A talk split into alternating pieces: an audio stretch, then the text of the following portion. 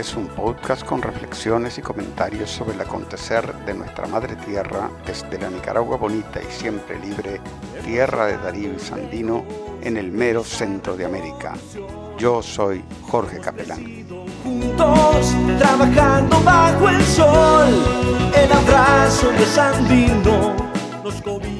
Estamos alojados en Anchor.fm, la plataforma que democratiza la radio por internet, poniendo la producción de contenidos al alcance de todos y todas. Totalmente gratuita, sin cláusulas oscuras ni letra pequeña. Fácil de usar, estable y ofreciendo una presencia garantizada de su podcast en todas las grandes plataformas del internet.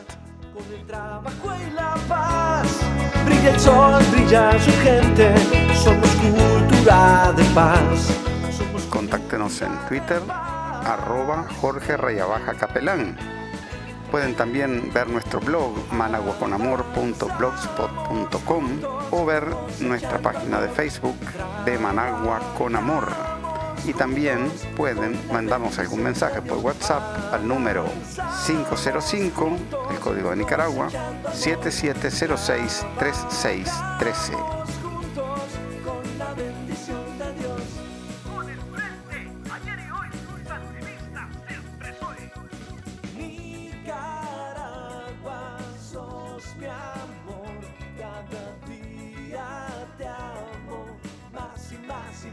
Adelante comandante, vamos a vencer, sabes. Adelante militante, vamos. Este episodio de De Managua con Amor está dedicado al tema de la COVID-19 en Nicaragua y en Centroamérica.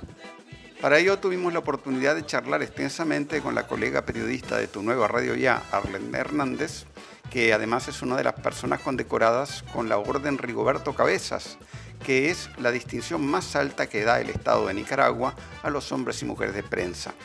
Sin embargo, hay un tema que no podemos pasar por alto en este episodio. Ayer, 2 de abril, pasó a otro plano de vida el compañero Jacinto Suárez, militante histórico y secretario de Relaciones Internacionales del Frente Sandinista. La noticia se supo en el mismo momento en el que estábamos entrevistando a la compañera Arlen y por esa misma razón no pudimos comentarla en ese momento. Por eso incluimos en el inicio de este episodio parte del programa Estudio TN8 en el que los periodistas Ervin Vega, Fabiola Amador, Arlen Hernández y su servidor reflexionamos sobre el significado y el legado del compañero Jacinto para Nicaragua y también para la lucha de nuestros pueblos por su liberación.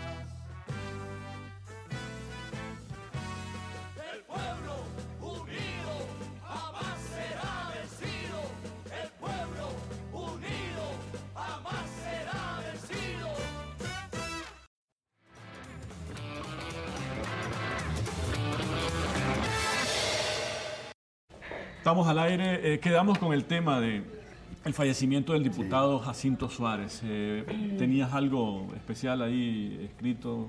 Sí, Arlen? este, bueno, compañero Jacinto, quiere- quería compartirles con ustedes, pues que para mí era como un hermano mayor. Le conocí en el año de 1997 y en diferentes momentos y circunstancias desde la radio, pues hemos compartido momentos, por ejemplo en Honduras, cuando le- el golpe de Estado con, contra el presidente Manuel Zelaya, cuando fue nombrado y recibió su cargo como presidente del Parlamento Centroamericano en la ciudad de Guatemala, y así pues las vivencias, eh, y pues he escrito algo eh, en honor a él, a ese legado, y se llama así, El roble trascendió. Sentada y observando el jardín, me di cuenta que el roble no estaba. Comencé a preguntarle al monte, a las rosas, a la grama, a las matas de plátano, al narciso, a las trinitarias, ¿dónde estaba él? No supieron decirme, habían, hacían como que no escuchaban nada y evitaban verme a los ojos. De tanto insistir, una noble hormiga me dijo que ella sabía dónde estaba el roble. Me pidió que no lo divulgara, porque alguien al escuchar podría decir que estaba ilusa. Está bien, le respondí, dime qué pasó. Esta mañana un águila se acercó y de un solo tajo se robó el nido donde estaban tres pajaritos dormidos, mientras su mamá buscaba comida cerca del jardín. En vista de esa situación, el roble Comenzó a correr con sus enormes raíces y largas ramas para rescatar y proteger a los pajaritos.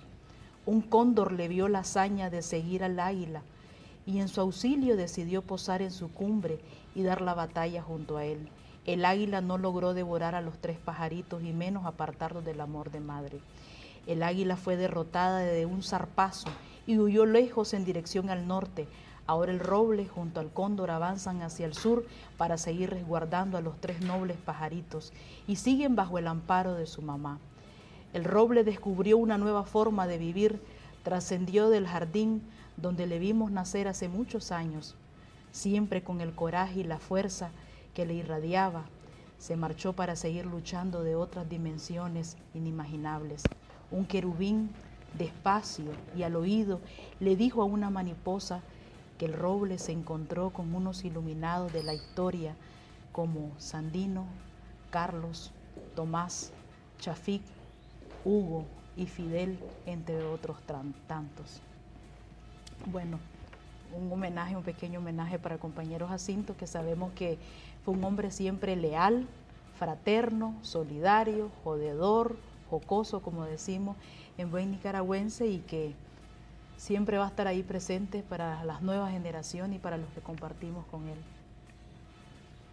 Jorge, vos, bueno, yo tuve la oportunidad de entrevistar varias veces a, Jacinto, un gran tipo, un gran tipo, alguien que eh, con el cual era fácil romper el hielo, es decir, la primera vez lo conocías la primera vez y ya podías tener a los dos minutos un trato eh, de amigos.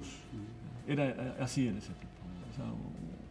un, tipo que no tenía como esas, esas barreras que te impiden un poquito ser más, hasta más cuidadoso, más cauteloso, como, irte acercando. No, ahí no había hielo había, eh, que romper realmente.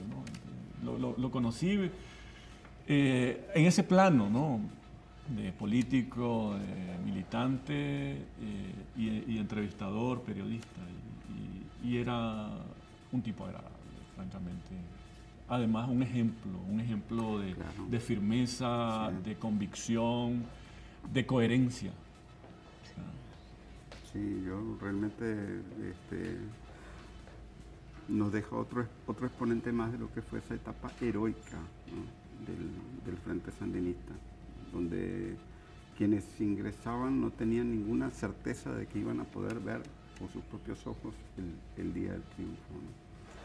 Y, que además ofrendó toda su juventud, prácticamente siete años, junto con el comandante Daniel, en, en, las ergástulas homocistas, torturado a diario, con este, extra, o sea, con, todavía encima con una vigilancia todavía mayor, controlado todo el tiempo, torturado, vejado, y, y, haberse mantenido y, haber mantenido su, toda su pasión también revolucionaria, porque puedo decir, yo eh, no lo conocí mucho, pero sí puedo ser testigo de, que, de que era además como político muy apasionado, pues, en, lo que tenía que ver con las cosas de nuestra América, del ALBA, de, la política de nuestros pueblos.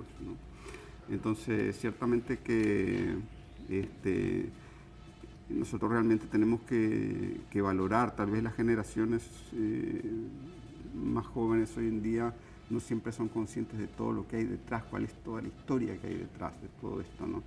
Y, los niveles de, heroísmo que han, tenido que eh, practicar las generaciones anteriores, porque este era un país donde cualquier cambio que se quisiera hacer ¿no? tenía que ser un cambio eh, que se enfrentara a fuerzas muy, muy, muy violentas y poderosas. Sí, yo creo que, bueno, a mí sí me gustaría nada más decir que, que, en efecto que como joven, bueno, como joven sandinista, ¿verdad? Porque como usted dice, hay muchos jóvenes que pues tal vez ni saben quién era el compañero Jacinto Suárez, que además era diputado nacional en este momento. Eh, y, la realidad es que me parece que e, ese ejemplo de firmeza hasta el último día de su existencia humana eh, e, es para mí el mejor ejemplo, ¿verdad? Porque hablar de 40, bueno, 50 años de más de 50 años de un compromiso, de una militancia, no es jugando. O sea, no, ni siquiera lo dimensiono, dos veces mi vida. O sea, decir un compromiso indoblegable, a pesar, como usted, mencionó, como usted lo mencionaba, don Jorge, de todo lo que, que le tocó vivir en la lucha contra la dictadura. Y yo creo de que eh, es en esos jóvenes que tenemos que nosotros encontrar la inspiración en el sentido de que tal vez hoy vos puedes sacrificar un sábado, un domingo que podrías pasar acostado, que podrías estar descansando y no sacrificar siete años de tu vida, por ejemplo, torturado, encarcelado, que fueron lo que tuvieron que entregar y además y la vida, por supuesto, nuestros héroes, nuestras heroínas, para que nosotros tengamos este país que hoy tenemos. Entonces, yo creo que a veces no le damos el nivel quizá de heroísmo a las personas que sobrevivieron, pero a mí me parece que igual de heroico mantenerte siendo un imprescindible, siendo esa, ese hombre y esa mujer que lucha todos los días y que ya lo ves como tu forma de vida, porque sabemos de que tal vez en nuestra vida no vamos a ver el, toda la transformación que hubiéramos, que, que quisiéramos ver, pero sí vamos a entregar ese aporte, el, el aporte que podamos entregar Y en nuestro eso, plano y eso incluso este, sin, sin negar que hoy en día tenemos héroes, ¿no? Sí, Por ejemplo, este compañero Camilo Mejía en Estados Unidos, ¿no? Este, oponiéndose a la maquinaria de guerra de Estados Unidos eh, en, en Irak, ¿no? o, o el compañero Leonel de la UNEN, o tantos compañeros policías y compañeras policías. ¿no? Los médicos, enfermeras, vigilantes de los hospitales, todos ellos son héroes también. Y son parte de la misma tradición, digamos. ¿no? es parte de esa estructura de la revolución, esos centinela, cuidando la salud, cuidando la seguridad, la integridad, la soberanía de nuestra patria, los compañeros militares que también están distribuidos en diferentes partes de nuestro país, garantizando que ese tóxico, que ese veneno, que esa droga no llegue a nuestros jóvenes, pero que también no llegue a otros países, cumpliendo desde lo particular a lo colectivo para hacer realidad toda esa visión que tenemos como país. Tal era el carisma de, de- de- de Jacinto, ¿no? Como ese tipo, como te lo describí, como de, de- fácil acercamiento, de trato amable, que eh, lo que hubo ayer fue una lluvia de mensajes de todo el mundo.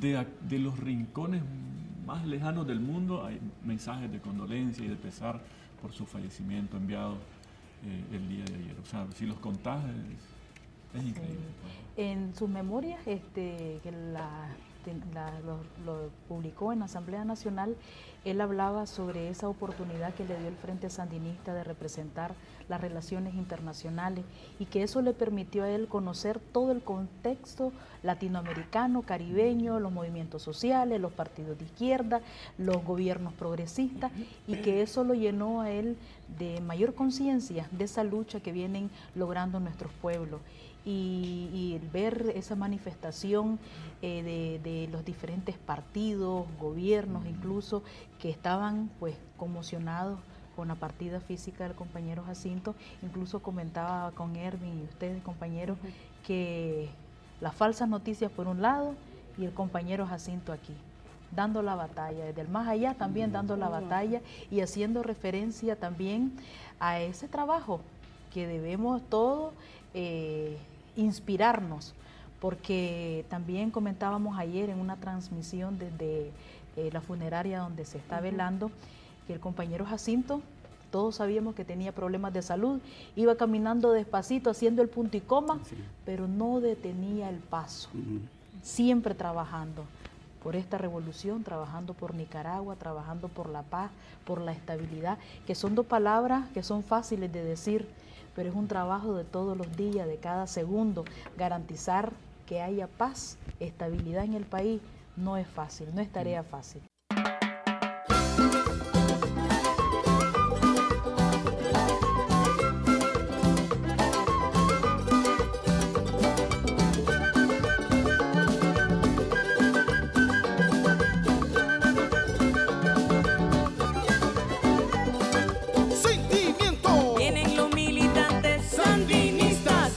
Marchando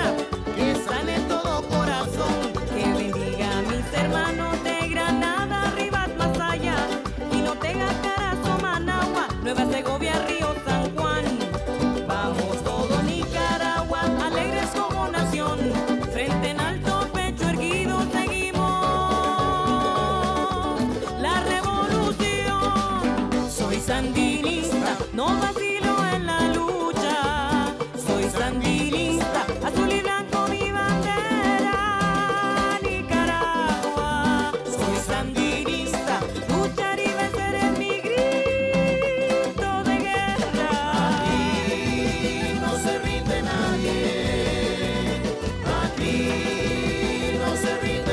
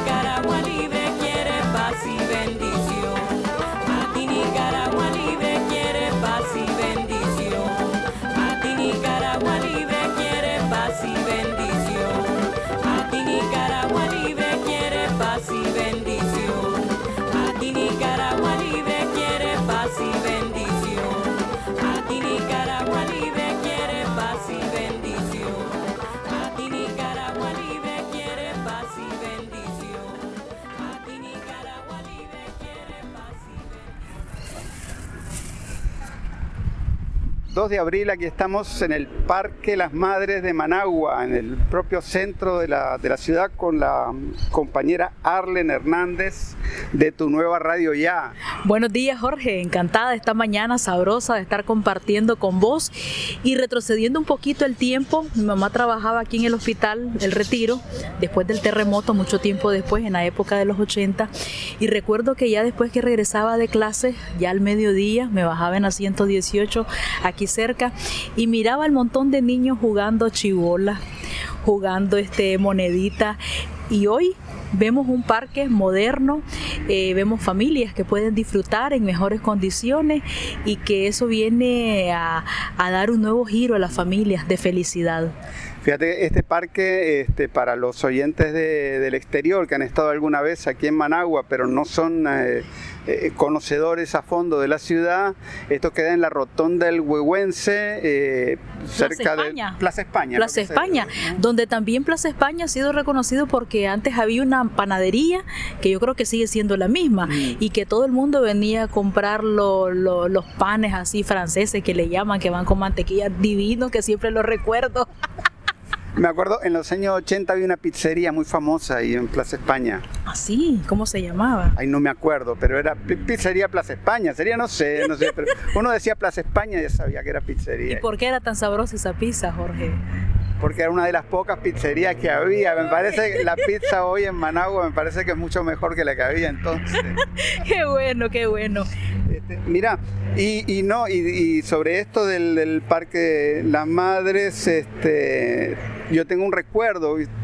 Vine aquí, yo estaba viviendo en Suecia, entonces, y vine aquí en el 2004 y me dio una tristeza los murales de la revolución, ¿no? Destruido. Este, aquí en el Parque Las Madres, totalmente destruido. Una, una, realmente eso era, era como, este era un lugar de delincuentes, drogadictos, crimen, este, era prácticamente escombros en el centro de la ciudad, ¿no?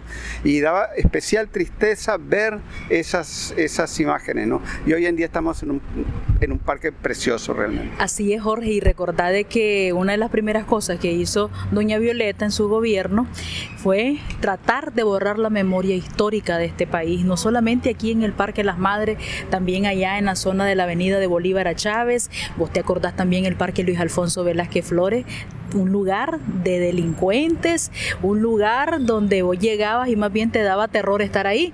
Hoy que estamos aquí en el Parque Las Madres, cerca de donde es una referencia muy importante, Plaza España, este, incluso aquí en este parque hay un lugar de atención eh, integral a través de la medicina alternativa. Aquí te hacen acupuntura, te hacen diferentes tipos de tratamientos para ayudarte con los dolores, así que te lo recomiendo. Aquí traía yo a mi mamá también. Muy bien, muchas gracias por el tips, voy a, voy a venir. Este, mira, estamos... Ay, gratis, que eso se me olvidaba decirte. Claro. Gratis. Claro. Este, estamos precisamente aquí eh, haciendo una cosa que en otros países del mundo no la hacen, no la están haciendo en estos días. ¿no? Estamos conversando aquí en este parque, por cierto, en una distancia menor que la que se recomienda, ¿verdad? Eh, eh, en las medidas de distanciamiento social eh, que están vigentes en muchos países del mundo, incluso también aquí en Nicaragua mucha gente las, las, eh, aplica, digamos, en general, ¿no? Eh, hay, mucha información sobre el COVID-19 y, la población está enterada de estas medidas. Pero estamos aquí para discutir precisamente sobre el estado de esta pandemia que ya se va aproximando al, millón de casos a nivel mundial y, y ya prácticamente las 50.000 muertes que yo creo que se van a pasar eh, el día de hoy. ¿no? Eh, queremos dar una idea de cómo es, porque eh, se piensa fuera de Nicaragua que el gobierno sandinista no está haciendo nada al respecto. Y, sería muy importante eh, explicar ¿no? Eh, que aquí desde hace ya mucho tiempo eh, se está haciendo todo un trabajo muy serio para prevenir eh, esta pandemia que por cierto tendría consecuencias muy desastrosas para, para toda nuestra región y para, y para Nicaragua en particular. Así es, bueno, tenemos la dicha de tener un gobierno responsable, no solamente que lo diga yo, ¿verdad? Como periodista de izquierda, porque soy periodista de izquierda, sino de que lo avala la Organización Mundial de la Salud, la Organización Panamericana de la Salud, que el gobierno de Nicaragua está cumpliendo con todos los protocolos de salud para atender esta situación y proteger la salud de la familia. Tal es así que el gobierno hizo una solicitud al pueblo y gobierno de Cuba para que nos enviara una misión, para que nos colaborara, para seguir fortaleciendo esos mecanismos de atención de prevención y efectivamente ellos llegaron hace creo que ya dos semanas y están realizando un recorrido por los hospitales, los centros de salud, están en los lugares donde el Ministerio de Salud ha ubicado áreas para atender en todo caso cualquier tipo de paciente que viniese con algún tipo de síntoma, que no ha sido así porque recordemos que Nicaragua está en la primera fase de la pandemia. ¿Y qué significa eso? La llegada o los casos importados que han estado que llegaron a Nicaragua. El primero fue de Panamá, el segundo fue de Colombia, que el segundo eh, falleció porque recordemos que convivía con el VIH este, de hace, desde hace muchos años y era muy difícil que él sobreviviera. El caso número 3 y 4 llegaron de Estados Unidos. Ya el primer caso fue dado de alta. De igual manera, ayer en la comunicación de rutinaria de todos los mediodías de la compañera Rosario, vicepresidenta de Nicaragua, mencionaba también que habían sido de alta otras personas y en total han sido de han sido dados de alta siete personas que estaban en seguimiento responsable y uno que estaba con eh, el COVID-19. ¿Qué te indica eso? El nivel estratégico y responsable que tiene el gobierno de Nicaragua ante esta situación. Entonces no, no, no, cabe duda que el gobierno está respondiendo precisamente a toda esa necesidad, ¿no? Como pueblo, como país, pero también como humanidad, de responder positivamente ante esta situación. Eh, para dar algunos datos acerca de la situación general en Centroamérica y cómo se encuentra Nicaragua, ¿no? Los últimos datos eh, oficiales eh, del reporte de, de ayer, eh, ayer miércoles primero, este, de, del SICA, indican que en Centroamérica había 2.887 casos, o sea, casi 2.900 casos en términos redondos, con 96 muertes. Eh, el primer país que en número de casos es Panamá, con 1.181 y 30 muertos. Eh, seguido de Dominicana, con 1.109 y 51 muertos. Luego Costa Rica, bastante lejos, con 347 casos y 2 muertes eh, seguido de Guatemala con 38 casos y una muerte, El Salvador 32 casos y una muerte, y después vendría Nicaragua con 5 casos, de los cuales solo 3 están activos. Sí. Eh, y una muerte, y Belice que tiene 3 casos eh, y ninguna muerte, ¿no? Este, o sea que Nicaragua prácticamente, y, además, o sea, Belice es un país muy, muy, muy pequeñito, ¿no? Este, apenas, un, no, no, sé, pero es menos de 100.000 habitantes, ¿no? Este, por lo cual, si fuéramos a medir en cuántos casos por cada 10.000 habitantes, ellos quedarían muy altos, ¿no? Este, pero en Nicaragua realmente el impacto este, ha sido muy pequeño, ¿no? Eh, Mínimo, Jorge, muy mínimo.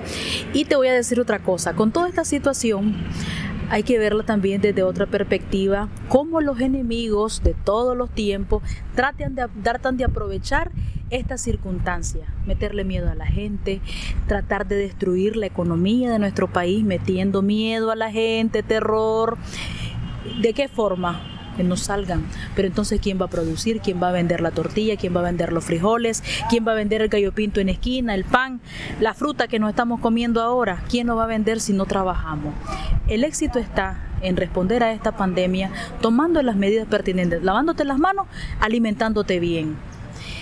¿Qué decían, por ejemplo, aquí los puchos? Que así le llamamos a estos enemigos sinvergüenza golpistas que ellos estaban preocupados por el pueblo nicaragüense, que iban, que estaban solicitando al gobierno traer ellos para su sistema privado de salud, este, traer aparatos de respiración, metiéndole eh, miedo a la gente, metiéndole, o sea, tratando también de hacer negocio con esta situación, porque incluso este, una solicitud de uno de los hospitales privados aquí de Nicaragua que iba a ser público, cuando se propuso en la construcción de ese hospital, se dijo que iba a ser público y ahora es privado, el Vivian Pela, y que ahora atiende solo a los ricos y a los, a, los visitantes extranjeros que tienen mucho dinero, solo a ellos los atiende. Entonces estaba solicitando ese hospital hacer el examen para determinar si tenías o no COVID.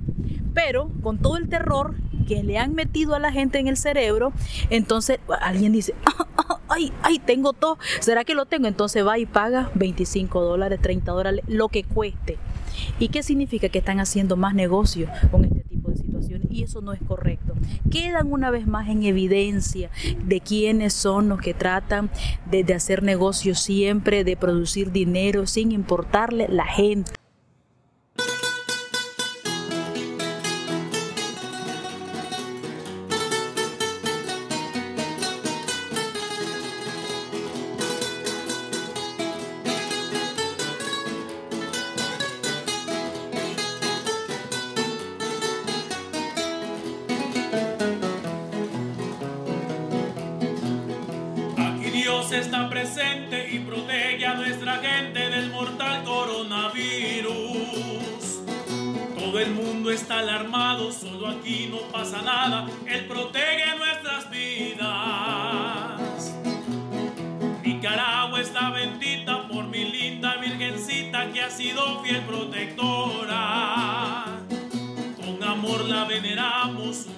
Le rezamos a esta linda señora. Los doctores y enfermeras que trabajan y se esmeran arriesgándose la vida. Junto con el buen gobierno van cuidando a los enfermos. Ay, que Dios me los bendiga. Eso el coronavirus en Nicaragua no prospera, porque somos bien cristianos y ojalá ya no siguiera. Jesucristo es poderoso y los médicos cubanos que han venido a Nicaragua a curar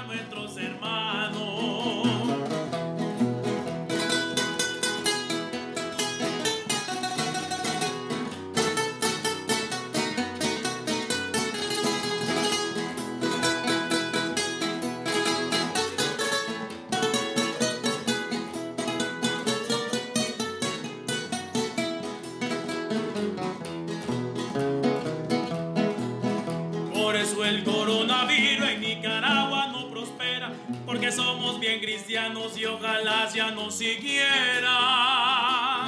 Jesucristo es poderoso y los médicos cubanos que han venido a Nicaragua a curar nuestros hermanos.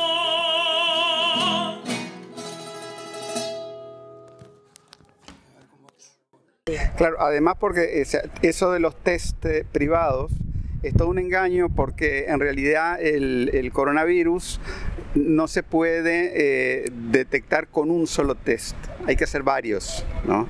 Por, eso, por eso es que el Estado de Nicaragua ¿no? tiene todo este sistema eh, donde hay un control de la gente que entra y sale del país ¿no? y donde... eh, eh, se, basa fundamentalmente en tener confianza en que la gente tiene un deseo de cuidarse y de cuidar a los demás también, ¿no? Y de ser responsable. Y de hecho aquí, en todos los casos que, se han presentado, ¿no? Ha habido responsabilidad por parte de los mismos eh, infectados de, coronavirus, ¿no? Ellos van, contactan a, la- a las autoridades al menor síntoma. Cuando se ve que es un caso de sospecha seria, se, se tiene, o sea, se contacta también a todos los a todas las personas que han tenido contacto con esa persona, ¿no? Y a partir de ahí se hace todo un trabajo de seguimiento, por eso es lo que estabas informando al principio, que este, hay toda una, o sea, eh, Hay un eh, protocolo hay de todo un salud. protocolo de salud, ¿no? Entonces, y en base a esto es que se va eh, atajando el desarrollo de la, de la pandemia, ¿no? Porque estamos claros que esto eh, venía, o sea, por infección ex- externa, ¿no? Y lo que estamos tratando de hacer es evitar que esta, eh, estos casos importados de, de- coronavirus se traduzcan en una infección comunitaria que no la hemos tenido, ¿no? Este, y además también que todas las medidas de salud que se han impulsado son medidas que tienen por objeto no solamente eh, atajar al coronavirus, sino atajar todo lo que sean síndromes eh, de tipo respiratorio. Es verdad. Otra gran mentira de la derecha en Nicaragua. Que el gobierno de Nicaragua tiene que cerrar la frontera. ¿Cómo es posible? Tremenda irresponsabilidad.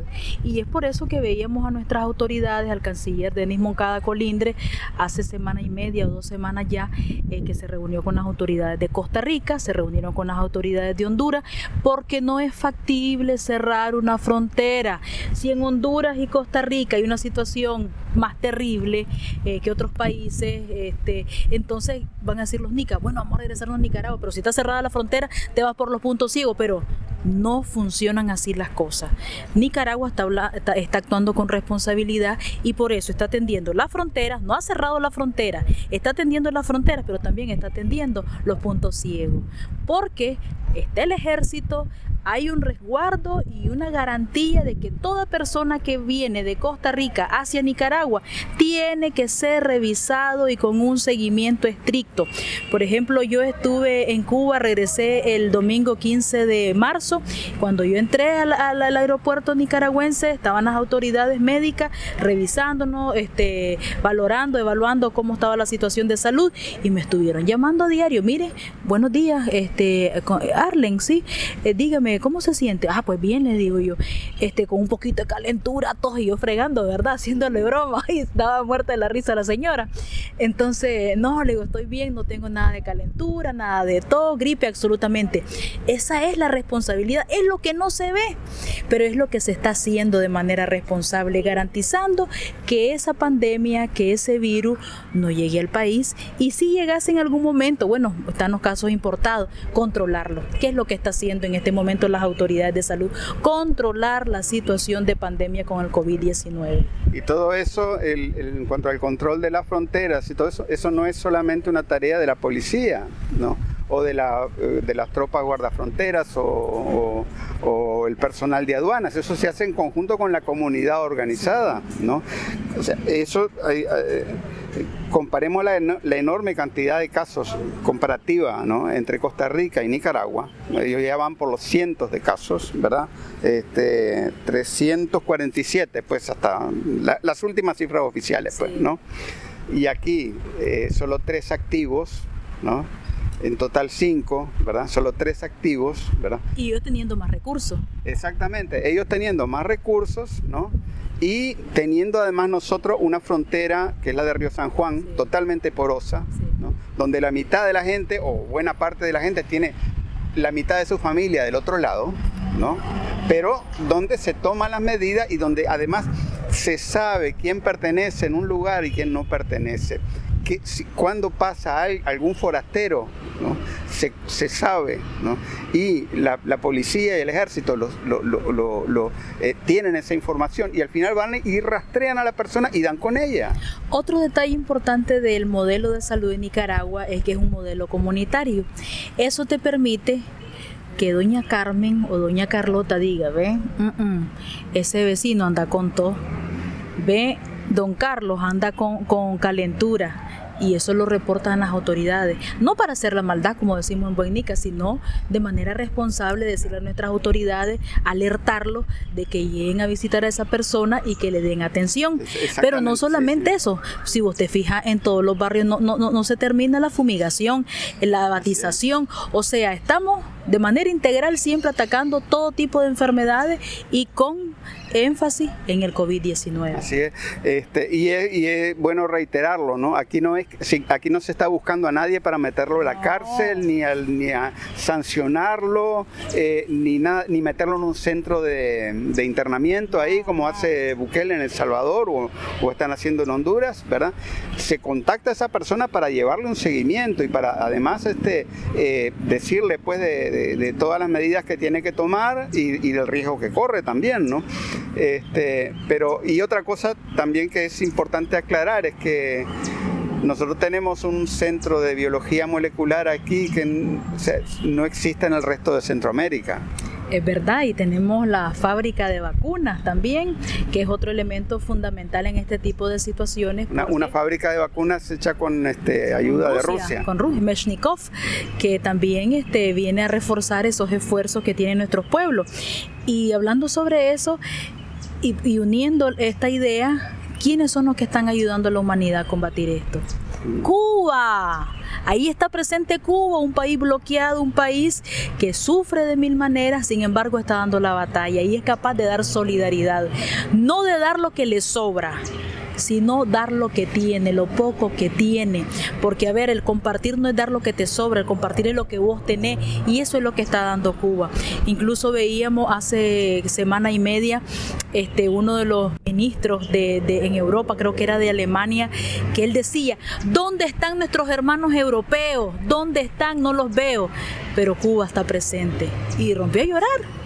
Sea, reconociendo en un momento de crisis terrible que vive la humanidad, porque hay mucho pánico, la gente no se quiere morir, aunque sabemos que nacimos para morir, la gente no se quiere morir, entonces ven el estado de, de indefensión de que tal vez otros países tienen mayores recursos, pero que no es capaz de compartir en este momento porque tienen miedo por, por todas las razones que se han vertido siempre en los medios tradicionales y los, eh, las redes sociales que juegan un papel fundamental ahora, pero de mucho muchas noticias falsas, Jorge. Sí, sí, esto es este, este es un virus eh, de la cabeza en gran parte, ¿no? Este, creado por, por o alimentado, mejor dicho, ¿no? Por, por una serie de dispositivos de, yo diría, se podría decir dispositivos culturales, pero son en realidad también en muchos casos eh, armas de, guerra política impulsadas por grupos que tienen agendas muy definidas, ¿no? Pero ciertamente aquí en Nicaragua todo el mundo se queja en, to, en, todos lados de las noticias falsas, ¿no? Bueno, pues aquí nosotros tenemos medios, medios que las 24 del día están transmitiendo eh, noticias falsas, pero es muy interesante una, una, actitud que ha tenido el gobierno sandinista, ¿no? Ya sabíamos nosotros, este, por más, por más eh, indignación que nos cause, ¿no? Que aquí no se van a cerrar esos medios como la prensa, el confidencial, la radiocorporación, ¿verdad? Pero hemos visto eh, una medida eh, muy, muy inteligente, creo yo, que, ha tenido el gobierno, que es demandar, a, eh, enviar a todos sus cuadros de, que están llevando adelante esta lucha contra el coronavirus, mandarlos todos los días al Canal 10 a responder a cualquier tipo de pregunta que se le hiciera. No sé qué te parece a vos esa. Mira, te voy a decir, es vergonzoso la actitud que tuvo un día de esto uno de los presentadores en ese medio de comunicación, que tal vez ni deberíamos de llamarle medio de comunicación, ¿sabes? Es un canal golpista. Golpista.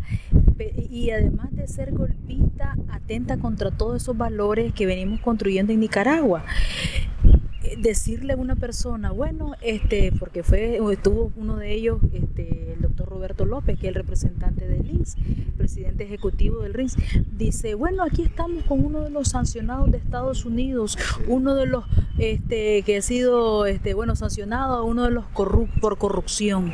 Entonces, ¿qué lo tenés haciendo ahí? ¿Ah? Explícame vos eso, echame ese trompo en la uña, como decimos en buen Nica.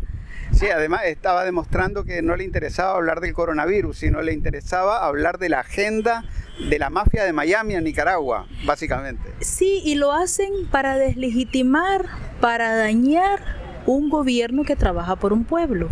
O sea, e- a ellos no les importa, ellos están ganando billete porque lo financia Estados Unidos. A ver, ellos son medios de comunicación que están al servicio del gran capital.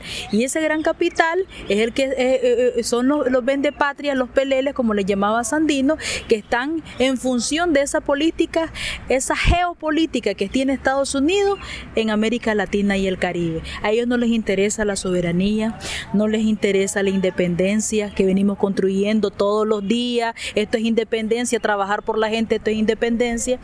Este, no les interesan los valores el amor, la solidaridad, el respeto, a ellos no les interesa nada de eso, les interesa el dinero, el culto al becerro. Y la compa un día de esto, la compañera Rosario hablaba sobre la pandemia de las noticias falsas. Y no deja de tener razón cuando lo califica de esa forma, porque esa, la pande- esa pandemia la tenemos desde hace tiempo, a través de las redes sociales y a través de medios de comunicación que dicen ser responsables, pero que manipulan la realidad y que están sirviendo siempre al gran capital y no les interesa la clase trabajadora, el pobre que está luchando todos los días por salir adelante y que ahora con el COVID-19 están tratando de que esas personas no salgan a trabajar. Y, ajá, ¿y quién les va a dar de comer a esas personas? Todos queremos a Nicaragua saludable. No botemos la basura en las calles, en los mercados y en los cauces.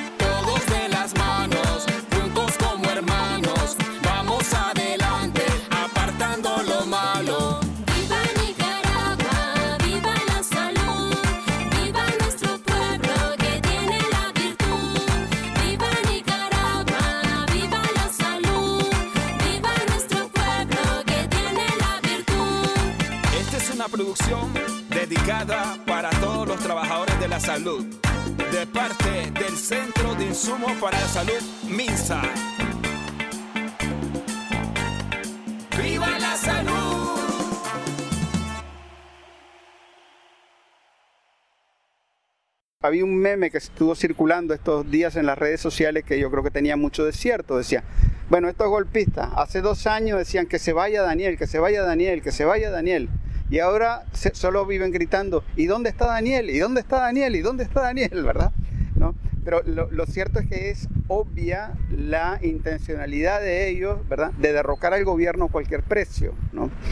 Y yo te digo, me parece que el efecto de toda esta propaganda eh, terrorista sobre el coronavirus que está llevando a cabo los medios de la derecha aquí en Nicaragua, me parece que no le está saliendo como ellos se pensaban. O sea, es cierto que preocupan a mucha gente y, y además, eh, seamos claros, o sea, te aseguro, de todas, los- de, de todas las personas que tenemos alre- alrededor, nueve de cada diez están hablando del coronavirus, ¿no? Ahorita, ¿verdad?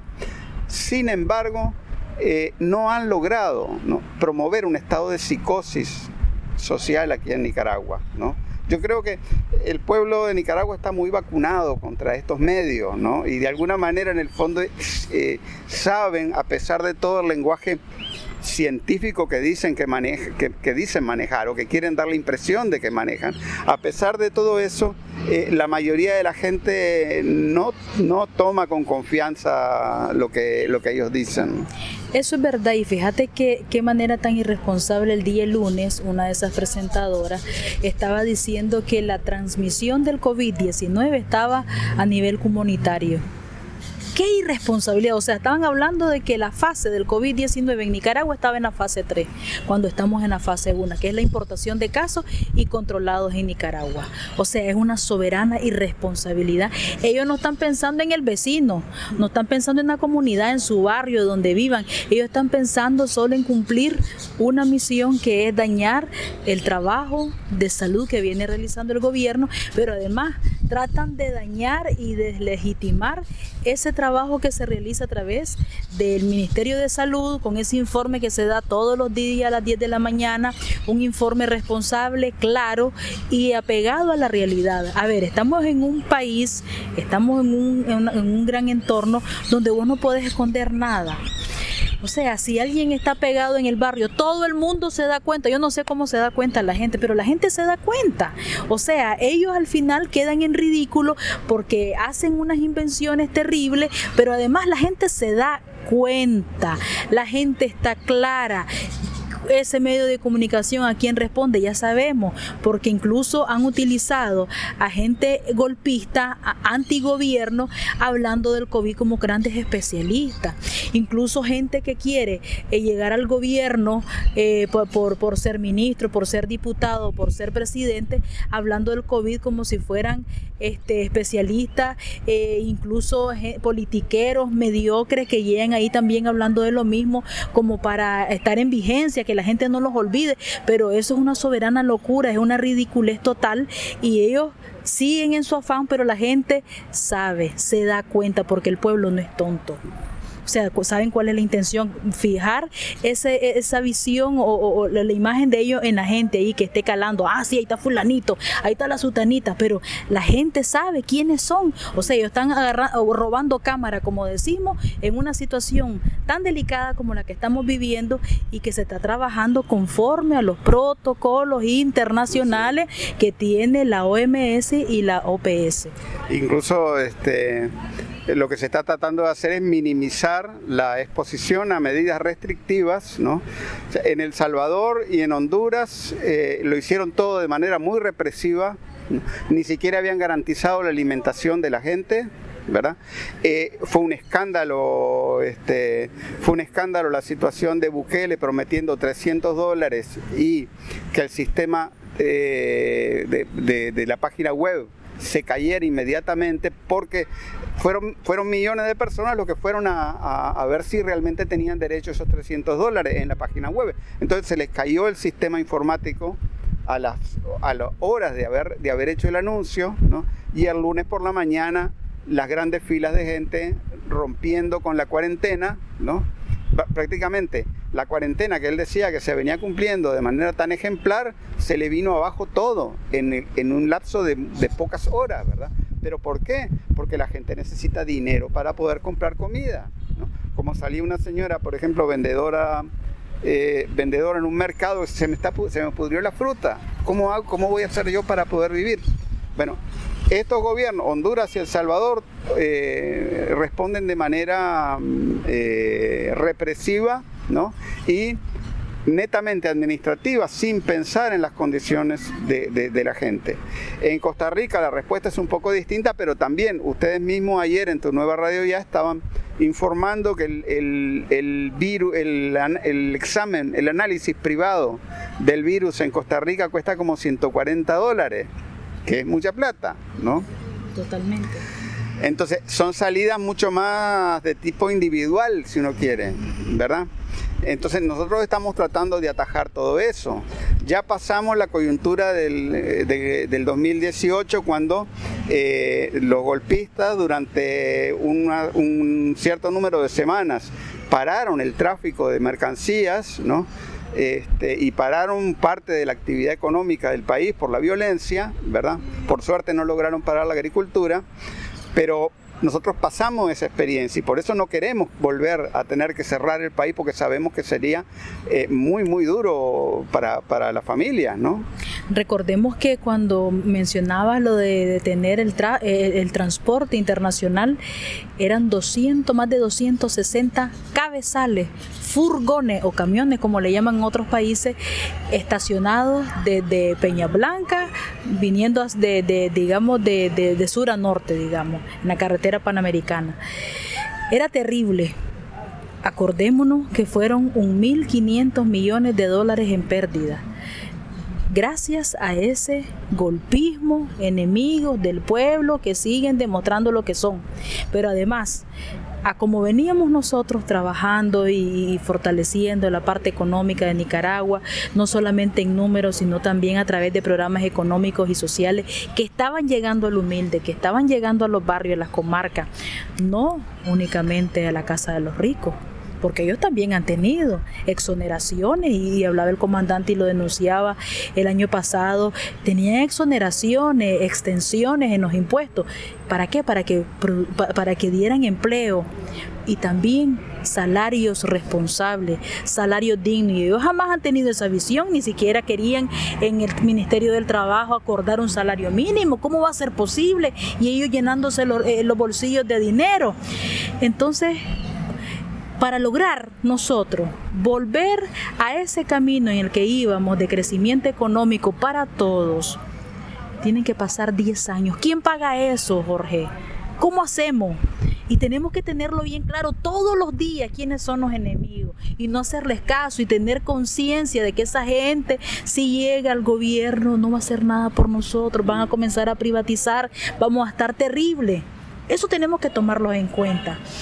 Y ellos ahora, con esta situación de la pandemia, quieren agarrar RAI, quieren montarse en ese eje para dañar la economía de Nicaragua, que la gente no salga, que la gente no produzca, que los emprendedores no vendan sus productos, su artesanía, su calzado, su vestimenta, todos esos productos y servicios que la gente ha venido innovando, fortaleciendo, porque dicen que cuando uno está en mayor necesidad es cuando la creatividad más aflora.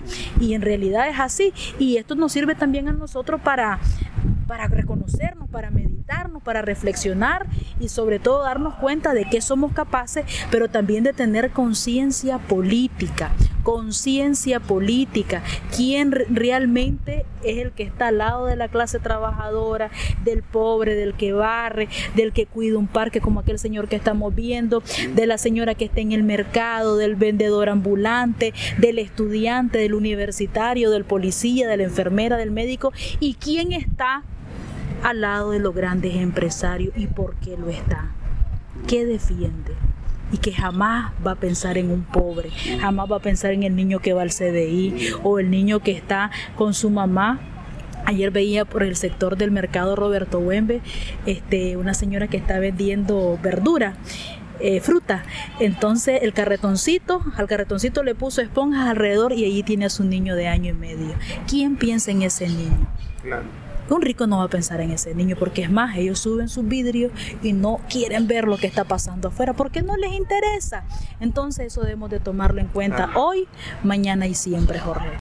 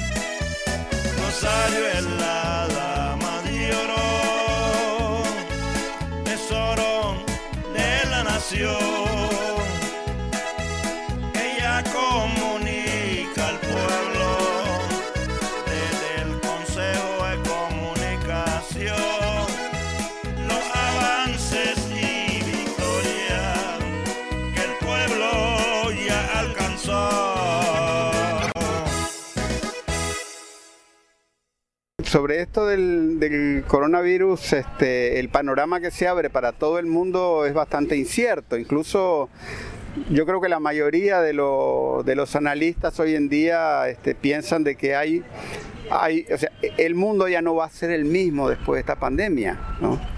Por, todos los enormes daños que, que está sufriendo Estados Unidos y Europa, ¿no? Este, eh, entonces ya la- las relaciones internacionales van a cambiar mucho. Pero nosotros desde visto desde Centroamérica. Tal vez hay muchos compañeros fuera del país que se preocupan por la situación aquí en Nicaragua, pero tal vez no toman en cuenta eh, algunos elementos que le dan una estabilidad mayor al modelo que está, que, está eh, eh, que se ha logrado construir aquí en Nicaragua en estos últimos 13 años. Y es el hecho de que nosotros somos el mayor exportador de, alimentos aquí en Centroamérica.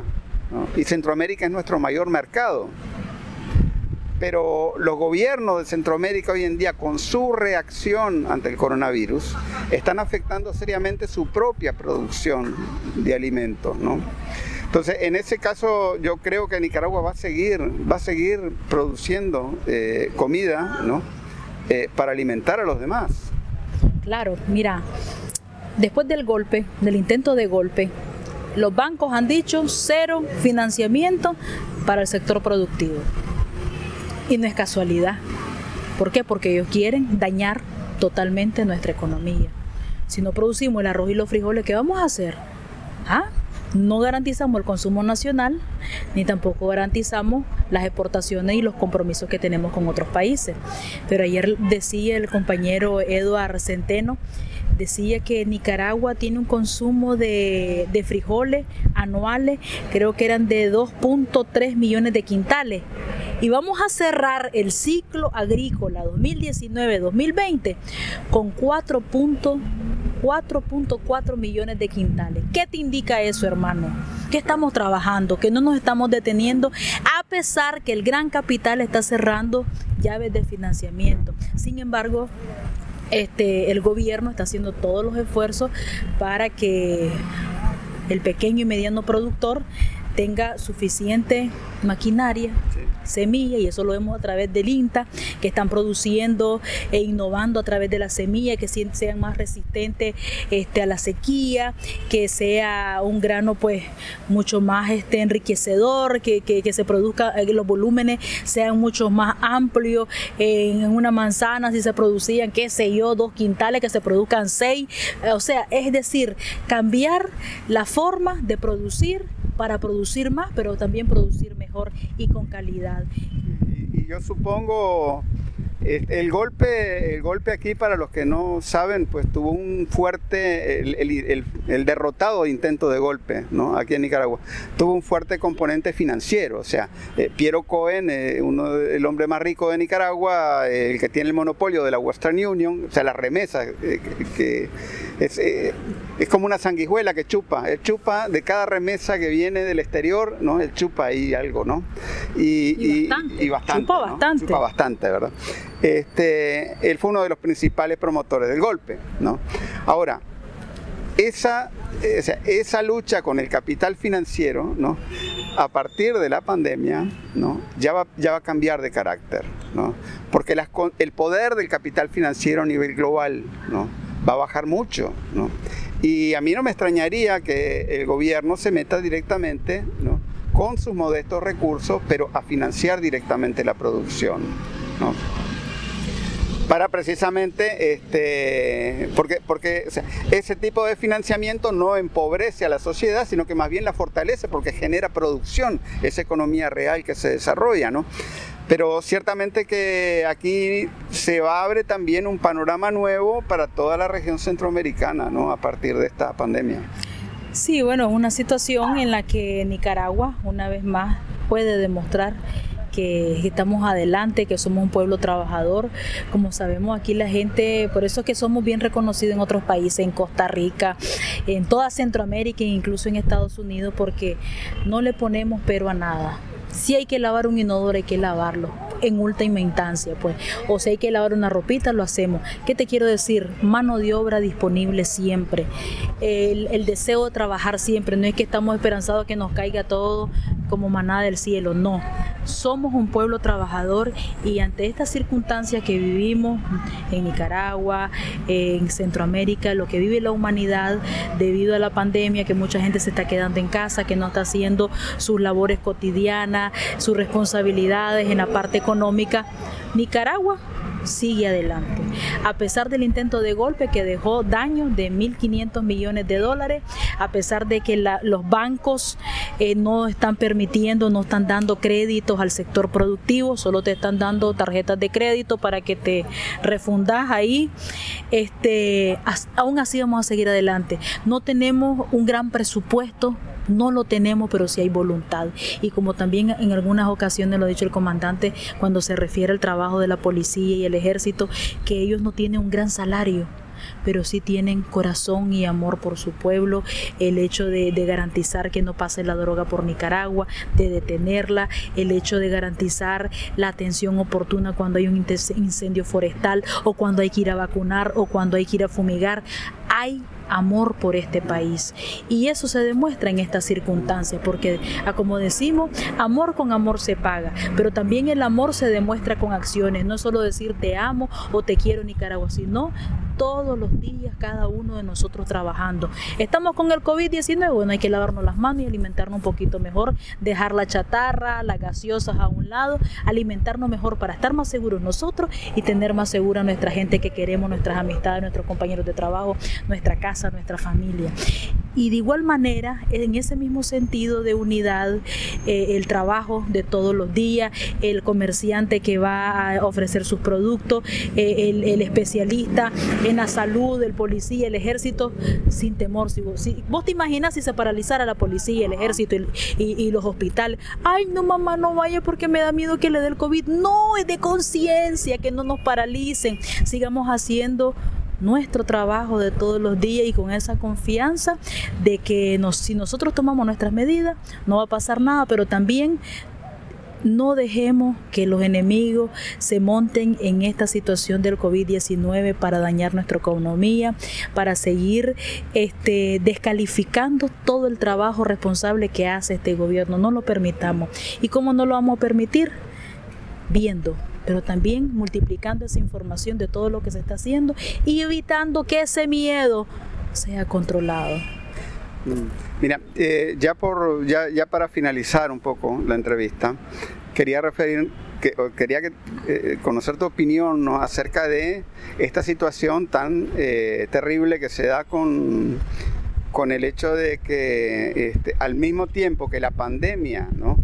está desatada en Estados Unidos, los Estados Unidos eh, le va- ¿cómo se llama? Hacen más, hacen más agresivo el bloqueo contra Cuba y eh, hacen mucho más agresiva su retórica en el caso de Venezuela, porque, discúlpame, la propuesta esta de, de- Estados Unidos de, de que haya un gobierno de transición, eso para mí no es ninguna oferta eh, conciliadora, para nada, ¿no? Incluso, incluso hay... eh, eh, hay toda una actividad militar, pues ejercicios militares que están haciendo en Colombia, pues, ¿no? Entonces, ¿cómo ves vos todas esas, esta, esta, mm, estas amenazas que se, cier- se ciernen sobre, sobre Cuba y sobre Venezuela y sobre nosotros también? Mira Jorge, esto no es nada nuevo. Esto es algo de todos los días y que tratan de taparlo, que porque se le salió un pecho a la Jennifer López, que si la fulana se cayó, que si al otro le dio gripe o se fracturó un pie. Así, con la industria del entretenimiento tratan de embobar a la gente. Ellos siguen en su afán de apoderarse de los recursos naturales de los países. Nicaragua es rica en agua. Después de Venezuela podrían venir aquí. Tenemos volcanes, son 27 volcanes, de ellos 21 volcanes activos tenemos las mejores carreteras, no es por casualidad que ten- tenemos también las mejores carreteras. A ver, ¿por qué le quieren caer a Venezuela? ¿Petróleo? El coltán, que vos sabés que eso es utilizado para la, la fabricación de la tecnología, hoy más que nunca. Recordemos que antes que llegara el comandante Chávez al gobierno, toda la industria petrolera, la mayoría de, de- de- los dividendos, de las divisas que generaba el petróleo, cómo se lo llevaban a Estados Unidos increíblemente, y eran unos pocos los que agarraban dinero o, se beneficiaban de ese dinero, que eran los ricos de Venezuela, que incluso si iban a Aruba a almorzar, iban y venían como que tal nada. Entonces, eso cambió cuando llegó el comandante Chávez. ¿Por qué? Porque el petróleo era invertido en programas económicos y sociales, como ocurre aquí en Nicaragua, eh, más, más educación, más salud, más vivienda para la familia, para los pobres. ¿Por qué? Porque ese modelo de gobierno del comandante Chávez, ahora con el compañero Nicolás Maduro, del comandante Daniel, es un proyecto social. El centro no es el dinero, el centro es el ser humano. Y el ser humano que tiene menos recursos. El ser humano que necesita estudiar, que necesita echar a andar sus ideas, porque de esa forma es como vamos a emerger. Porque la riqueza de un país no es solamente el agua, el petróleo, el coltán, los diamantes, es su gente. Porque si su gente no se educa, porque si su gente no sabe soñar, porque si su gente no se sabe conducir, no sabe sus raíces, su identidad, estamos fritos, Jorge. Entonces eso es lo que tratan de evitar. Ellos quieren apoderarse de Venezuela por sus recursos naturales, no importa quién vaya a estar ahí, ellos lo que quieren es llevarse los recursos naturales, porque Estados Unidos siempre ve a América Latina y el Caribe como su patio trasero, es decir, como que ellos son dueños de nosotros, cuando sabemos que eso no es así. Incluso este cuando se hablaba aquí en Nicaragua de- del canal interoceánico, Estados Unidos estaba como manos arriba. ¿Y cuál es el miedo? Nicaragua, cu- ¿cuál es el- la gran riqueza que tiene Nicaragua? Su parte su, su- su- ubicación eh, en, en el hemisferio en Centroamérica. Esa es una de las grandes riquezas. Otra de las grandes riquezas, el agua. ¿Cuánto cuesta en otros países hacer de agua salada, agua dulce? Y aquí tenemos, creo que son un poco más de 24 tipos de sabores de agua. O sea, eso no lo tiene cualquier país. Además, la biodiversidad, la riqueza natural que tenemos en Nicaragua es inmensa, pero uniéndolo de la Venezuela a Venezuela también tiene otros recursos. Y como digo, ellos lo que quieren es poner a un pelele, a alguien que les sirva de intermediario y llevarse los recursos naturales como lo hacían antes que llegara el comandante Chávez con la revolución bolivariana. Así que no nos podemos descuidar, tenemos que tener conciencia en eso. No es que si va a ganar un demócrata o un republicano, entonces las cosas van a cambiar para los países en Estados Unidos. Eso es mentira, porque es un guion ya establecido, es un guion que llegue quien llegue, ellos van a seguir en las mismas, tratar de apoderarse de nuestros recursos. Eso no cambia, Jorge. Eso es siempre. Bueno, muchísimas gracias por esta entrevista que salió redonda, me parece a mí. Estuvo buena, me gustó mucho. Bueno, un abrazo y vamos a ver cuándo te volvemos a tener aquí en De Managua con Amor. Claro que sí, muchas gracias. eh, todas las personas que están escuchándonos, un fuerte abrazo. Los que están en su casa, en su trabajo, los que van en el carro, donde usted no esté escuchando, un fuerte abrazo desde, de- desde esta Nicaragua bendita y siempre libre.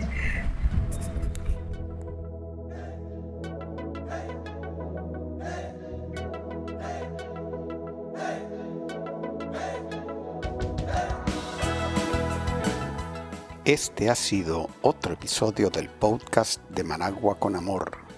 Más temprano que tarde estaremos de regreso con reflexiones y comentarios sobre el acontecer de nuestra madre tierra desde la Nicaragua bonita y siempre libre, tierra de Darío y Sandino en el mero centro de América.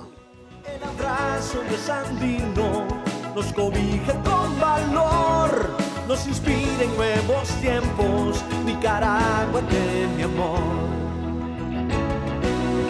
Hemos logrado juntos las victorias con amor. Hemos gritado al mundo, viva la revolución, combatiendo la pobreza con el trabajo y la paz. Brilla el sol, brilla su gente, somos cultura de paz, somos cultura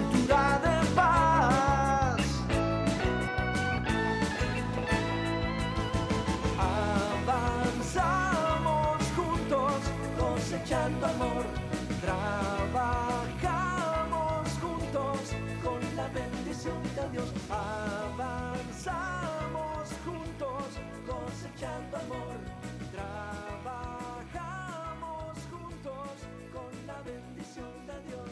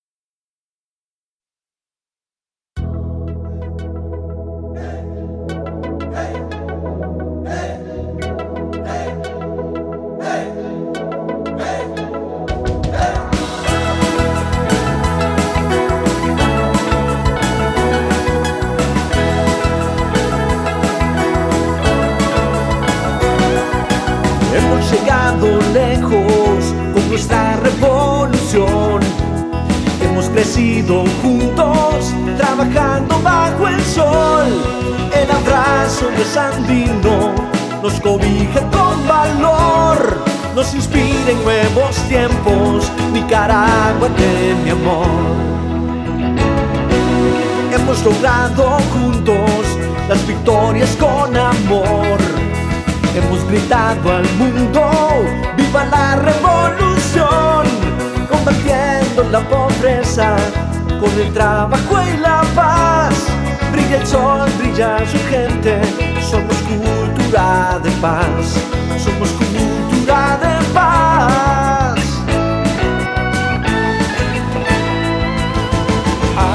Avanzamos juntos, cosechando amor. Con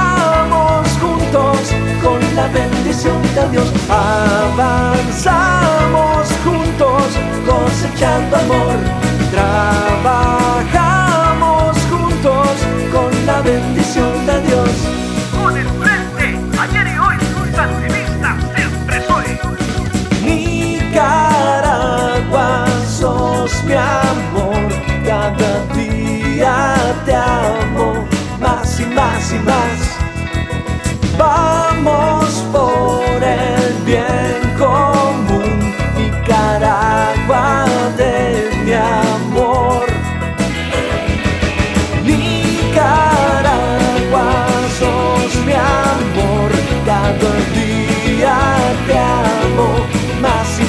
más.